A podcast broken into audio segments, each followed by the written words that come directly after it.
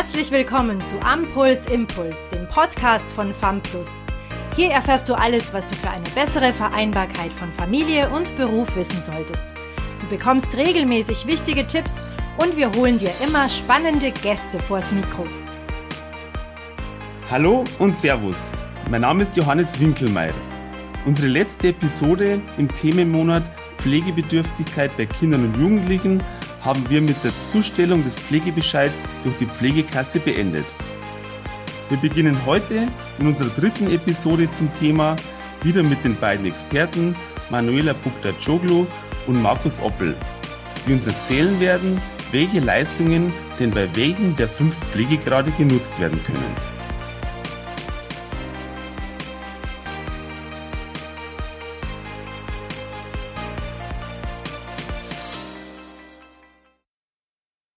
Lieber Markus, herzlich willkommen zurück. Welche Leistungen gibt es denn überhaupt, wenn ich einen Pflegegrad erreicht habe? Ja, vielen Dank, dass ich wieder dabei sein darf. Es gibt tatsächlich sehr viele unterschiedliche Leistungstöpfe, aus denen geschöpft werden darf. Grundsätzlich besteht erstmal die Wahl zwischen Pflegegeld und Pflegesachleistung ab Pflegegrad 2. Das entspricht einem Betrag je nach Pflegegrad von 316 bis 995 Euro, die auf das Konto des pflegebedürftigen Kindes, respektive natürlich auf das der Eltern, überwiesen wird von der Kasse. Von diesem Geld muss die Pflege gesichert und organisiert werden. Alternativ kann man einen höheren Beitrag wählen, der nennt sich dann Pflegesachleistung und davon kann man dann Pflege- oder Betreuungsdienste einkaufen, Direktleistungen, die dann mit der Kasse abgerechnet werden. Selbstverständlich kann man auch beide Leistungen kombinieren. Das nennt sich dann Kombinationspflege. Und hier gibt es dann aber Berechnungsmodelle, die man individuell anschauen muss. Das wäre dann wieder ein Beratungsansatz. Es gibt dann ab Pflegegrad 1 auch schon den sogenannten Entlastungsbetrag in Höhe von 125 Euro, der leider landesrechtlich sehr reglementiert ist und in manchen Bundesländern quasi fast ausschließlich durch Pflege- und Betreuungsdienste genutzt werden kann und einzelne Vereine. Dafür ist der Betrag aber ansparbar bis zum 30.06. des Folgejahres. Meiner Einschätzung nach die wichtigste Leistung ab Pflegegrad 2 ist für unser Klientel, über das wir hier sprechen, aber die sogenannte Verhinderungspflege. Verhinderungspflege bedeutet, dass sobald die Pflegeperson, also in der Regel die Eltern, verhindert wären, man eine Ersatzpflegeperson bestimmen kann und diese mit einem Stundensatz von in der Regel 10 bis 20 Euro entschädigen kann. Diese Summe wird dann quittiert und auf Antrag von der Pflegekasse zurückerstattet. Verhinderungspflege ist grundsätzlich stunden- oder tageweise möglich und sowohl von nahen Verwandten als auch von Fremden. Weiter gibt's noch Kurzzeitpflege, Tages- und Nachtpflegebudgets, die aber bei uns in den Kinderversorgungen kaum eine Rolle spielen, da es dafür einfach zu wenig Anbieter gibt. Weiterer Bestandteil wäre noch die 40-Euro-Pauschale für Pflegehilfsmittel. Hier handelt es sich, das gab es auch schon vor der Pandemie, einmal Handschuhe, Mundschutz, Hände, Flächendesinfektionsmittel, einmal Betteinlagen. Und die kann man entweder bei der Apotheke oder dem Sanitätshaus vor Ort oder bei darauf spezialisierten, vielzähligen Anbietern im Internet bestellen und per Post bekommen. Auch wichtig und viel für körperlich beeinträchtigte Kinder wichtig sind die wohnumfeldverbessernden Maßnahmen. Das sind 4000 Euro, die die Kasse maximal als Zuschuss zu notwendigen Umbauten quasi hinzugibt, wenn man in der Häuslichkeit was baulich verändert. Das gibt's aber nur, wenn die Pflege ermöglicht wird, gesichert wird oder erleichtert wird in der Häuslichkeit. Da gibt's sehr viel Bedarf, ähm, das nochmal genau zu erklären im Detail, wäre aber für den individuellen Fall nur spannend. Ja, das ist so ein grober Überblick, denn eine individuelle Beratung über die Leistungen dauert 60 bis 90 Minuten am individuellen Fall. Die kann jederzeit von der Familie bei einem von uns, die wir hier im Podcast mitwirken, gebucht werden. Danke, Markus. Wow, das ist doch eine, große Leistungsart, was da angeboten wird. Ich glaube, viele erkennen ja nur das Pflegegeld, das klassische, und es gibt doch verschiedene Finanzierungstöpfe über die Pflegeversicherung und da kann man schon für Entlastung auch sorgen. Manuela, Deine Erfahrung ist nun gefragt. Sind denn alle diese Leistungen auch für Kinder und Jugendliche mit besonderen Bedürfnissen nutzbar? Für Senioren kennt man ja viele Angebote. Gibt es hier analog dazu auch eine äh, gute Versorgungslandschaft für Kinder?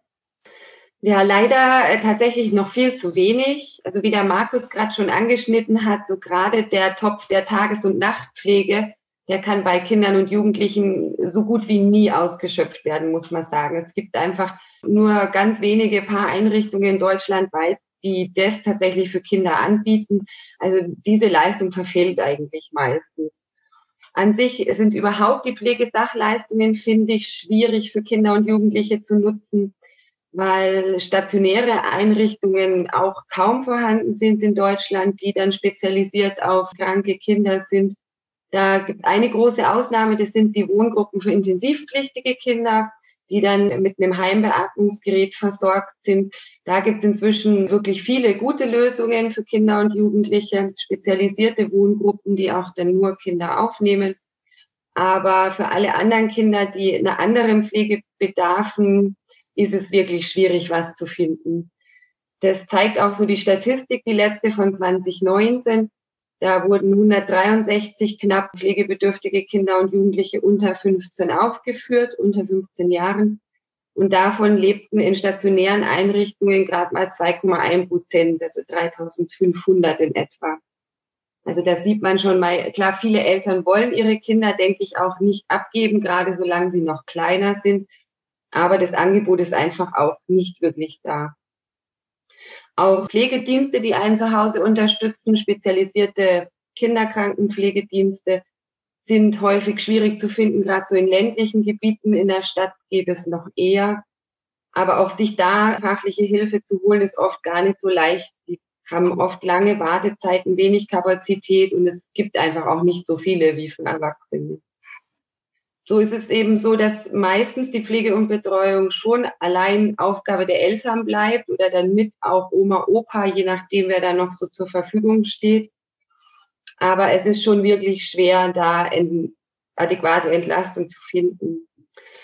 Das heißt also meistens, die meisten Eltern bleiben einfach mit dem Pflegegeld und wie der Markus gerade schon gesagt hat, dann den zusätzlichen Leistungen in der Entlastung und Verhinderungspflege was häufig schon weiterhilft, aber natürlich auch das Budget der Kurzzeitpflege, was viele Eltern manchmal gut brauchen könnten, um mal einfach einen kurzen Urlaub, vielleicht auch ohne das kranke oder behinderte Kind zu machen, mal für zwei, drei Wochen vielleicht wirklich abzuschalten. Da ist es auch tatsächlich sehr schwer, geeignete Plätze für Kinder zu finden. Das muss dann häufig wirklich in Altenpflegeeinrichtungen stattfinden und damit fühlt man sich natürlich als Eltern jetzt auch nicht so pudelwohl. Manche Anbieter findet man, die dann über die Kurzzeitpflege Feriencamps anbieten. Das ist oft noch eine gute Alternative. Die dürfen manchmal über Kurzzeit- und Verhinderungspflege abrechnen. Da gibt es dann verschiedene Anbieter wie die Lebenshilfe, die Behindertenarbeit oder auch teilweise andere öffentliche Träger. Aber man muss schon ähm, suchen, man muss sich schon beraten lassen, gucken, was gibt's überhaupt im Umfeld weil es einfach längst nicht so einfach ist, wie für eine erwachsene Person da was zu finden. Mhm. Ja, danke Manuela. Ich denke mir auch, pflegebedürftige Kinder ist ja auch für die ganze Familie oft eine große Belastung. Also für die Partnerschaft oder auch für Geschwisterkinder ist es sehr belastend. Und da wäre schon gut, einfach auch mal einen Besuchsdienst oder so, wo man analog zu den Senioren kennt, äh, zu engagieren, dass man in Ruhe mal mit dem Partner zum Essen gehen kann und mal ja, was Schönes unternehmen kann. Und in dem Bereich gibt es wenig Angebote, Manuela, oder? Für die stundenweise Entlastung. Ja, also es gibt immer mehr zum Glück. Also es finden sich immer mehr Anbieter, die sich da die Zulassung holen nach Paragraph 45 SGB 11. Das sind eben die, die dann die Entlastungsleistung abrechnen können. Also jetzt gerade so hier im städtischen Bereich gibt schon immer mehr, die das auch mit anbieten, Kinderbetreuung aber auch da leider wirklich nur wenig gezielt geschulte Menschen. Das sind dann doch eher Schulungen Richtung alte Menschen, Demenz. Mhm. Aber der Trend geht schon dahin, finde ich. Man findet schon immer wieder mal ein passendes Angebot. Mhm. Inzwischen ja. gibt es sogar manche Reittherapeuten, die sich da die Zulassung geholt haben, wo die Eltern dann häufig schon ganz glücklich sind, dass sie ihr Kind da einmal im Monat äh, zum Reitunterricht, zur Reittherapie bringen können. Also man muss gezielt suchen und recherchieren nach Angeboten und dann hat man vielleicht Glück und findet das Passende. Hm. Ja, genau. Oder man hat einen guten Pflegeberater, gute Pflegeberaterin aus dem Umkreis, die wissen in der Regel schon Bescheid, äh, wer da in Frage kommen würde und können da schon vermitteln auch. Hm. Markus, können Eltern, die ja oft noch in Arbeitsverhältnissen stehen und möglicherweise noch Mehrfachbelastungen durch pflegebedürftige Eltern oder Großeltern haben, diesen Dschungel an Bürokratie überhaupt alleine bewältigen? Gibt es Hilfen dazu? Wie siehst du das? Wie siehst du die Situation hier? Ja, also es gibt tatsächlich hier unterschiedlichste Beratungs- und Hilfsmöglichkeiten und die meisten davon sind auch ein Rechtsanspruch. Das heißt, Beispielsweise haben wir hier die Pflegeberatung nach Paragraph 7a Aufsuchen in der Häuslichkeit. Das ist ein ganz sperriger Begriff. Das ist sehr umständlich formuliert, bedeutet aber letztendlich, dass man einen Rechtsanspruch hat, bei der Kasse einen Antrag zu stellen, dass man Beratung und Unterstützung braucht. Und dann muss innerhalb von zwei Wochen jemand zu einem kommen, der Ahnung hat. Jemand wie wir, ein Pflegeberater mit der entsprechenden Zertifizierung und Anerkennung und dann eine sogenannte Fallberatung durchzuführen und einen Versorgungs Handlungsplan auszufüllen. Also sehr individuell und intensiv den Fall zu beobachten, zu begutachten und dann dementsprechend Hilfen anzubieten. Ja, und Optionen zu benennen, zum Beispiel eben im Rahmen von Netzwerkarbeit. Welche Anbieter gibt es denn eigentlich in der Region, die was anbieten können? Grundsätzlich soll allein diese Beratungsart schon beim Antrag auf Pflegegrad automatisch von den Kassen angeboten werden. Das klappt leider nicht immer zuverlässig. Das merkt man an der geringen Nutzungszahl dieser Beratungsform. Wir haben aber auch bereits ab Pflegegrad 1 die Möglichkeit, zweimal pro Jahr freiwillig einen sogenannten Beratungseinsatz durchführen zu lassen. Da bekommt man auch gezielt auf den individuellen Fall zugeschnittene Informationen und Hilfen.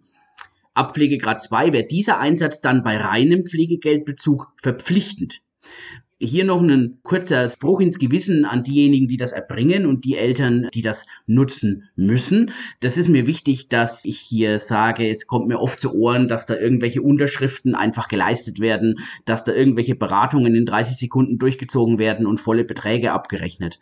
Ich spreche nicht davon, dass Fälle, in denen man viermal im Jahr kommen muss, wie bei Pflegegrad 4 und 5 oder in denen man schon seit zehn Jahren in der Familie ist, dass man hier schneller beraten kann, sondern hier geht es darum, dass Unwissenheit bei pflegenden und sorgenden Eltern dazu ausgenutzt wird, hier betriebswirtschaftlich zu handeln und nur Unterschriften zu kassieren. Und das ist nicht richtig. Dieses Beratungseinsatzinstrument ist unheimlich viel wert. Ich kann damit wirklich den Fall übers Jahr über begleiten und immer punktuell unterstützen. Da können Sie sich gerne an uns wenden, wenn Sie da professionelle Unterstützung wollen. Wir alle hier sind anerkannte neutrale Beratungsstellen der Pflegekassenverbände und damit berechtigt, den auch durchzuführen. Auch ab Pflegegrad 1 hätte man schon die Möglichkeit, individuelle Schulungen in der Häuslichkeit und Pflegekurse im Rahmen von Präsenzveranstaltungen außer Haus von der Kasse gezahlt zu bekommen. Da gibt's oft Probleme mit Genehmigungsverfahren und den Zahlungen, aber das findet sich immer eine Lösung. Das sage ich meinen Eltern immer, sie sind nicht alleine und das ist mir auch wichtig hier als abschließenden Satz. Dieses Wirrwarr, diese Gesetzgebung, diese vielen Paragraphen und verschiedenen Töpfe, das kann keiner alleine verstehen. Und das kann keiner nach der ersten Beratung verstehen und oft auch noch nicht nach der zweiten. Aber mit den Jahren wächst man rein und wird selbst zum Profi. Und das ist mir wichtig, dass man Sie dabei begleiten darf, liebe Familien. Danke, Markus. Manuela, könntest du unseren Zuhörern die beiden meist genutzten Leistungen außer des Pflegegeldes kurz erläutern? Ja, das hat der Markus eigentlich schon angeschnitten. Das wirklich wichtigste Instrument, die wichtigste Leistung für die Eltern von kranken Kindern ist an sich die Verhinderungspflege.